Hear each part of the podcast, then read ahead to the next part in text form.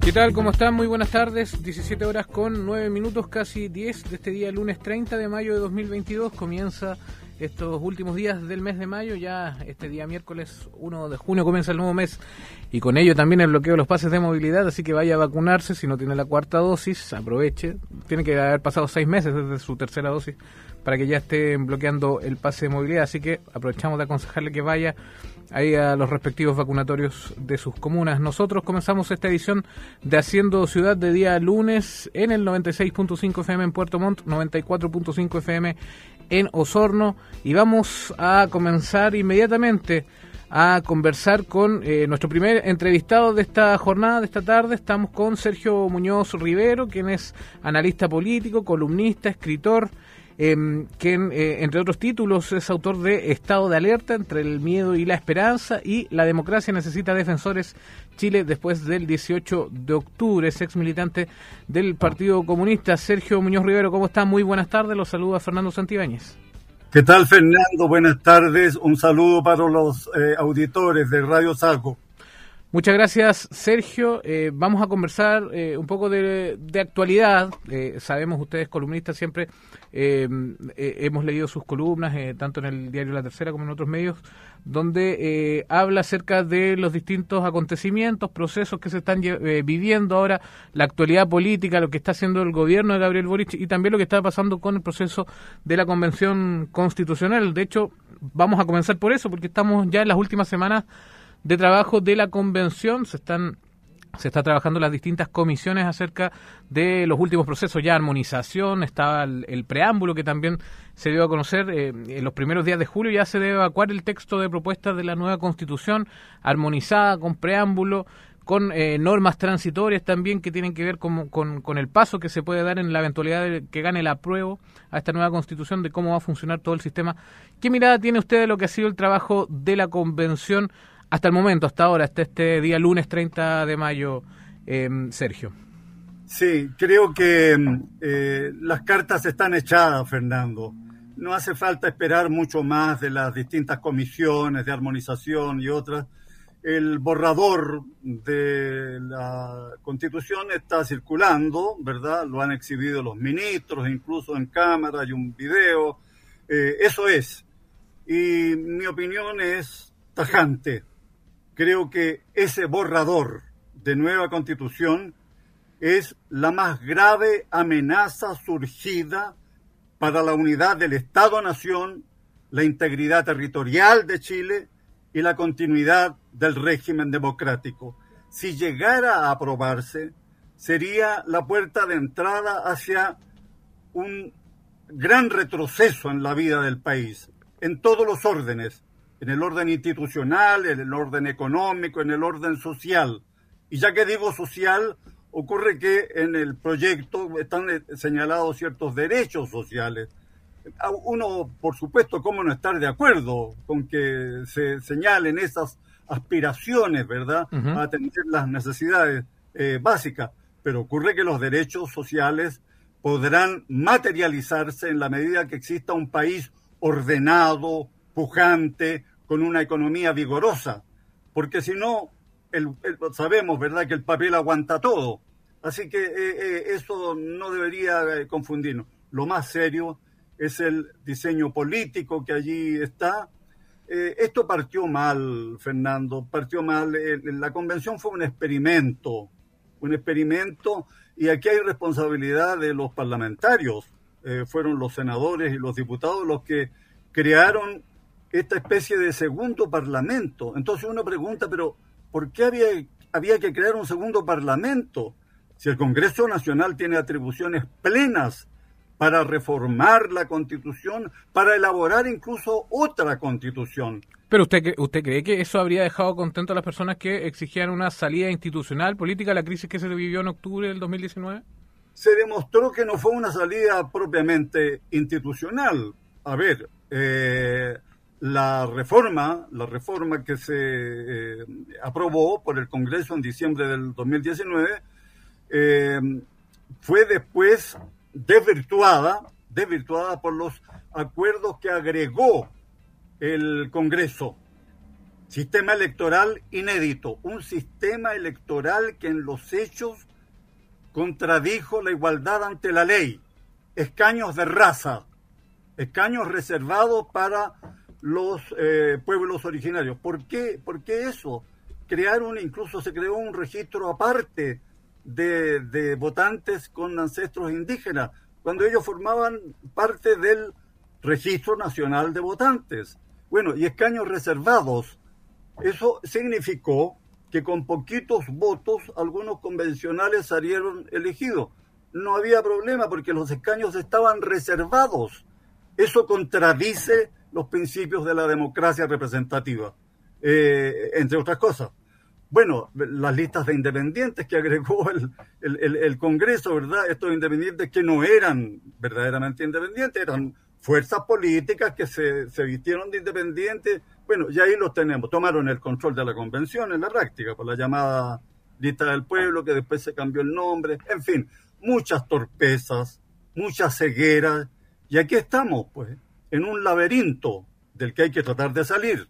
Pero usted no, no, no reconoce eh, la labor de al menos algunos convencionales, por ejemplo, que han tratado de darle más seriedad a este, a este proceso constituyente. O sea, hay, hay, hay constituyentes que lo han dicho también, que incluso han reconocido la labor de constituyentes de derecha, que son minoría, que ni siquiera alcanzan el tercio, por, ejemplo. Por cierto, he conversado con eh, algunos convencionales, ¿verdad?, de esa minoría que ha hecho su mejor esfuerzo, su mejor esfuerzo para, eh, primero, para ser escuchada, para ser escuchada, para que las proposiciones que, que hacen, bueno, eh, eh, sean consideradas. Pero todo ha sido muy difícil. Ha operado allí una aplanadora de la asociación de colectivos que allí se formó, porque eso es, ¿ah? es bueno que los auditores lo, lo, sepan. ¿Cómo se produjo esto? Bueno, hay, aquí hubo un acuerdo de distintos colectivos de izquierda, todas las izquierdas, la izquierda indígena, la izquierda tradicional, el Partido Comunista, ¿verdad?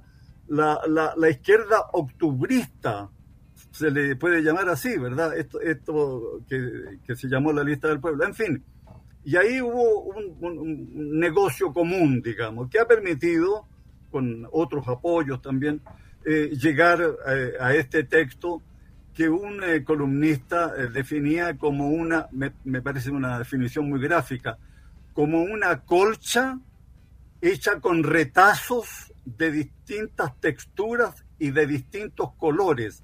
La verdad es que es así, el texto tiene muchas contradicciones, muchas incongruencias. Entonces, bueno, es el resultado de que los colectivos hicieron eh, negocios, ¿verdad?, particulares. Eh, ¿Cuáles son las normas que usted, por ejemplo, considera que son las más conflictivas en este sentido, en el que usted me está diciendo, en, en el sentido de las contradicciones, por ejemplo?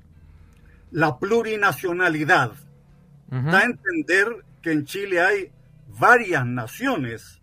Nos estamos enterando de eso. Bueno, se, dice que son 10 u 11. Eh, esto es muy serio. Esto es muy serio porque hasta hoy todos entendíamos que Chile era una sola nación. Que hablar de, de distintas naciones significa hablar de distintas nacionalidades. Habrá una nacionalidad eh, mapuche, una nacionalidad diaguita, quechua, rapanui. Eh, eso es absurdo. Somos todos chilenos, independientemente de nuestros ancestros.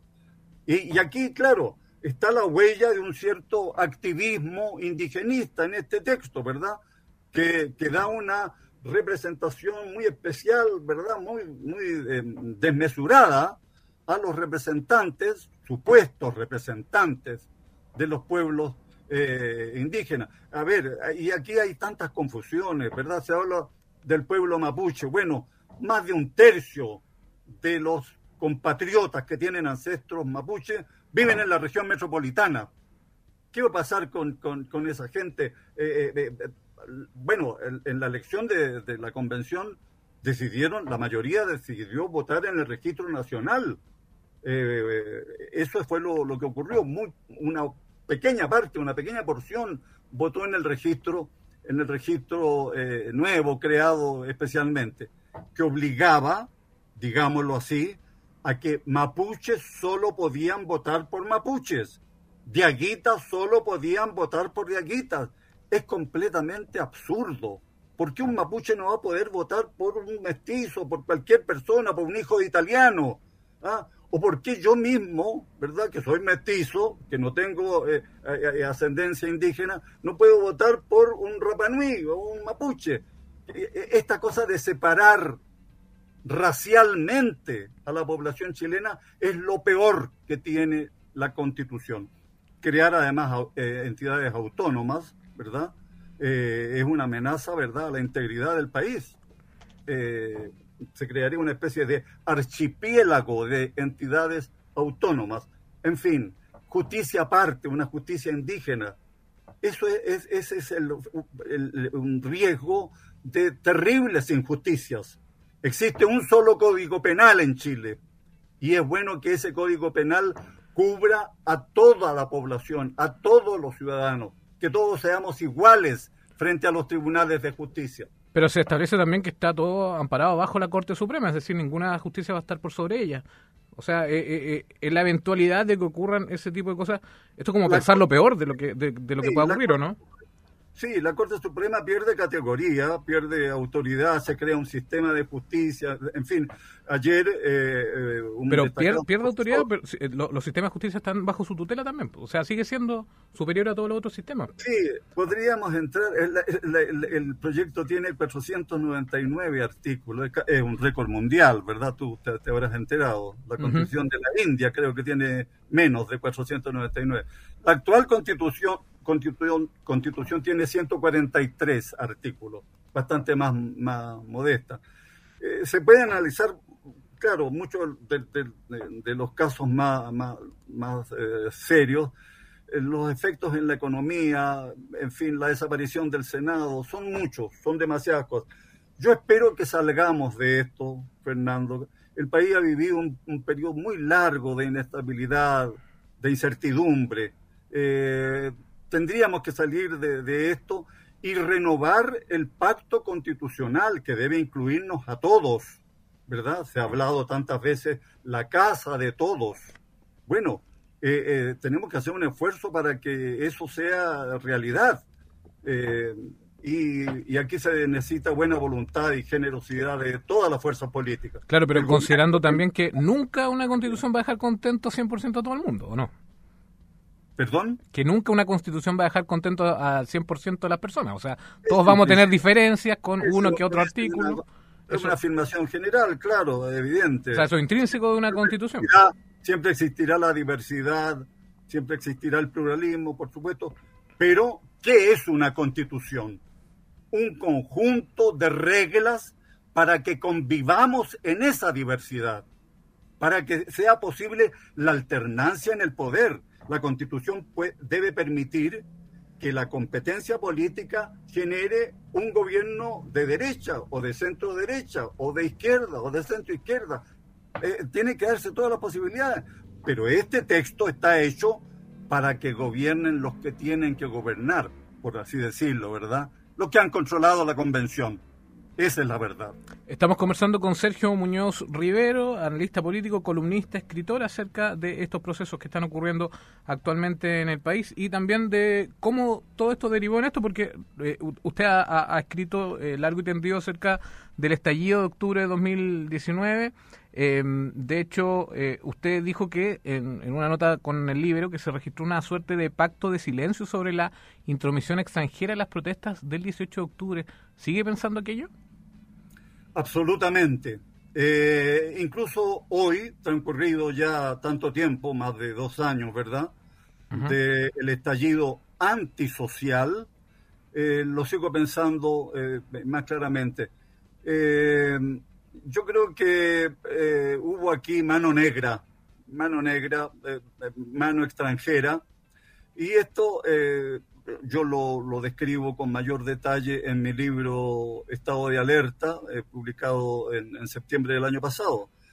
Eh, fue muy curioso ver bailar ante las cámaras a Nicolás Maduro, celebrando la revuelta chilena. Era muy llamativo todo, todo aquello.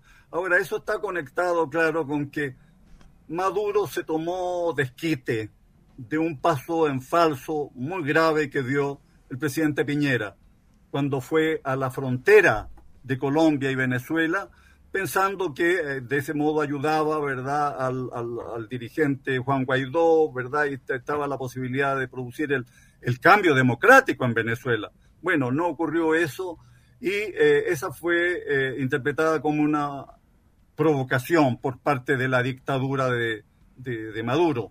el desquite fue terrible. Llegará un momento, creo, en que se sepa todo lo que pasó el 18 de octubre de 2019. Eh, eh, esta es una historia por contar. Aquí hubo una coalición de fuerzas muy oscuras que hicieron todo lo que hicieron, ¿verdad? Porque aquí hablar de, de que de repente estallaron los malestares o los descontentos, el deseo de igualdad. No, no, no. Ese es un cuento. Hubo gente que se sumó con la mejor intención y salió a la calle pacíficamente, pero los que saquearon los supermercados, quemaron iglesias, destruyeron el, metro de Santiago, estaban coordinados, concertados para producir la mayor destrucción posible y empujar a Chile al caos y al desgobierno. Sergio, em, respecto del devenir del gobierno del presidente Gabriel Boric, eh, no son pocos los analistas que indican que la suerte, el destino de este gobierno está relacionado con lo que ocurre en el plebiscito de septiembre y el proceso que se está viviendo en la convención. ¿Podrá eh, sobrevivir, por así decirlo, la administración del gobierno si gana el rechazo, si no gana la prueba en el plebiscito de salida? ¿Existe esa opción, cree usted? Es una muy buena pregunta, Fernando, porque yo creo que eh, entre los errores que ha cometido eh, el presidente Boris, este es uno de los más serios, asociar la suerte de su gobierno a lo que pase con la convención. Y el ministro Jackson de repente eh, ha parecido ser eh, vocero de la convención, es una cosa muy extraña. Lo que a él le habría convenido es concentrarse en la tarea de gobernar y vaya que tiene problemas por delante, ¿verdad? Y dejar que la convención siguiera su curso, y hiciera su tarea. Pero aquí se ha producido esto, bueno, y ya lo, los ciudadanos lo están, lo están asimilando, ¿verdad? Están viendo que eh, el, gobierno y, la, y, la, convención, bueno, son como una misma cosa. No dejan de tener alguna razón. Mal que mal, las fuerzas que han estado jugando un papel determinante en la convención son las que están gobernando. Claro, y el ciudadano saca cuenta, dos más dos son cuatro. Si además el presidente se involucra, se compromete casi incondicionalmente, ¿verdad? claro, corre un riesgo enorme, un riesgo enorme. Entonces, bueno, él tiene todavía una oportunidad. Va, eh, va, a entregar su primera cuenta, ¿verdad? Pasado mañana, el miércoles, su primera cuenta ante el Congreso Pleno. Eh, la primera cuenta de un nuevo mandatario normalmente es, un, es una definición de la hoja de ruta, del itinerario que pretende seguir. Es una oportunidad para que él tome distancia del plebiscito, garantice la neutralidad del gobierno, que es lo que corresponde, y además trate de dar señales al país respecto de lo que va a hacer, buscando dar confianza al país. Las encuestas no lo favorecen. Él ha perdido buena parte del capital político electoral con que fue elegido. Necesita asegurar que su gobierno no naufrague eso es lo esencial. Eh, no, sería lamentable, ¿verdad?, que su paso por la moneda quedara asociado a un desempeño que llevó a Chile a una crisis institucional.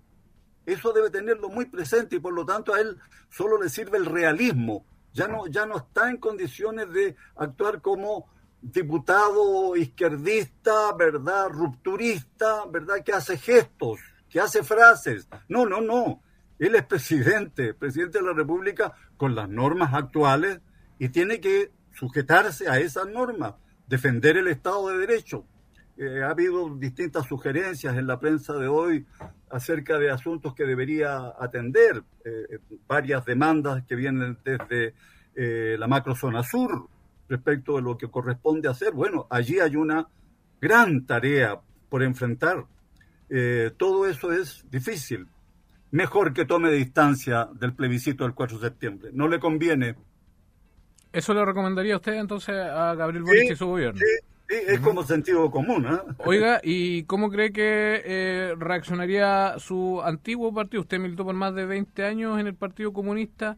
Em, en caso de que no gane la prueba en, en, el plebiscito de septiembre, ¿qué cree usted que, va a pasar con sus ex compañeros? No, no, tengo idea. Habría que preguntarles a ellos.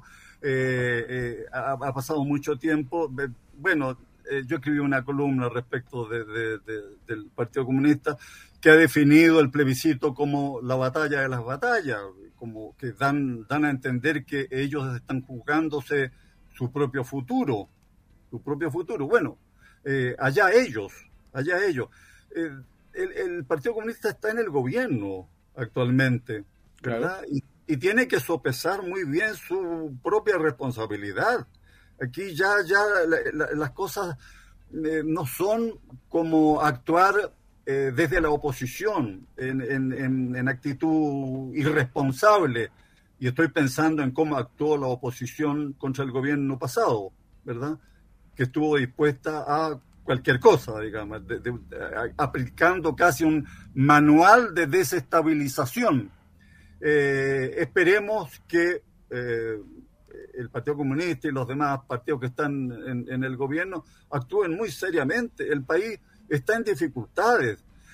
yo creo que el mayor anhelo que hay en Chile es de orden, aplicación de la ley, estabilidad. Y por eso es que eh, es deseable que pase pronto esto de la inestabilidad constitucional. Eh, hemos gastado mucho tiempo y muchos recursos en algún momento se sabrá todo lo que costó la convención, entre, paréntesis, ¿verdad? Pero lo que más necesitamos es aquí un acuerdo, ¿verdad?, para que el país recupere la, la calma, recupere la voluntad de, de, cooperación, de colaboración, ¿verdad?